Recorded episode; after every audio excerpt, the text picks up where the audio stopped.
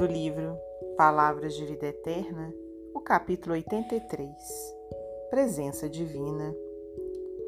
Eis que estou convosco até o fim dos séculos. Jesus, no Evangelho de Mateus, capítulo 28, versículo 20.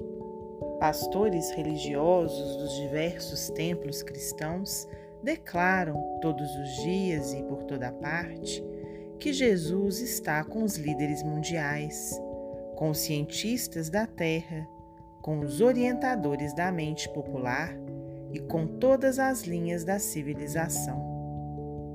Entretanto, vemos a maioria dos condutores e dos conduzidos no mundo em franca discórdia, exibindo aqui e ali conflitos de sangue e ódio tudo parece desmentir a boca otimista dos pregadores, tal a ventania de desavenças que sopra de todas as direções.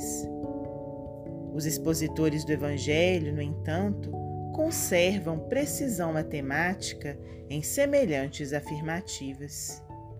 Jesus não formulou promessas frustradas.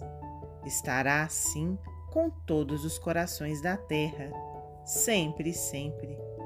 Contudo, a doutrina espírita, suplementando as anotações do Testamento do Cristo, vem explicar, sem sombra de dúvida, que o Mestre está e estará com toda a humanidade, mas apenas conheceremos fruto visível e imediatamente aproveitável de Sua presença sublime na criatura terrestre dessa ou daquela posição que esteja também com ele.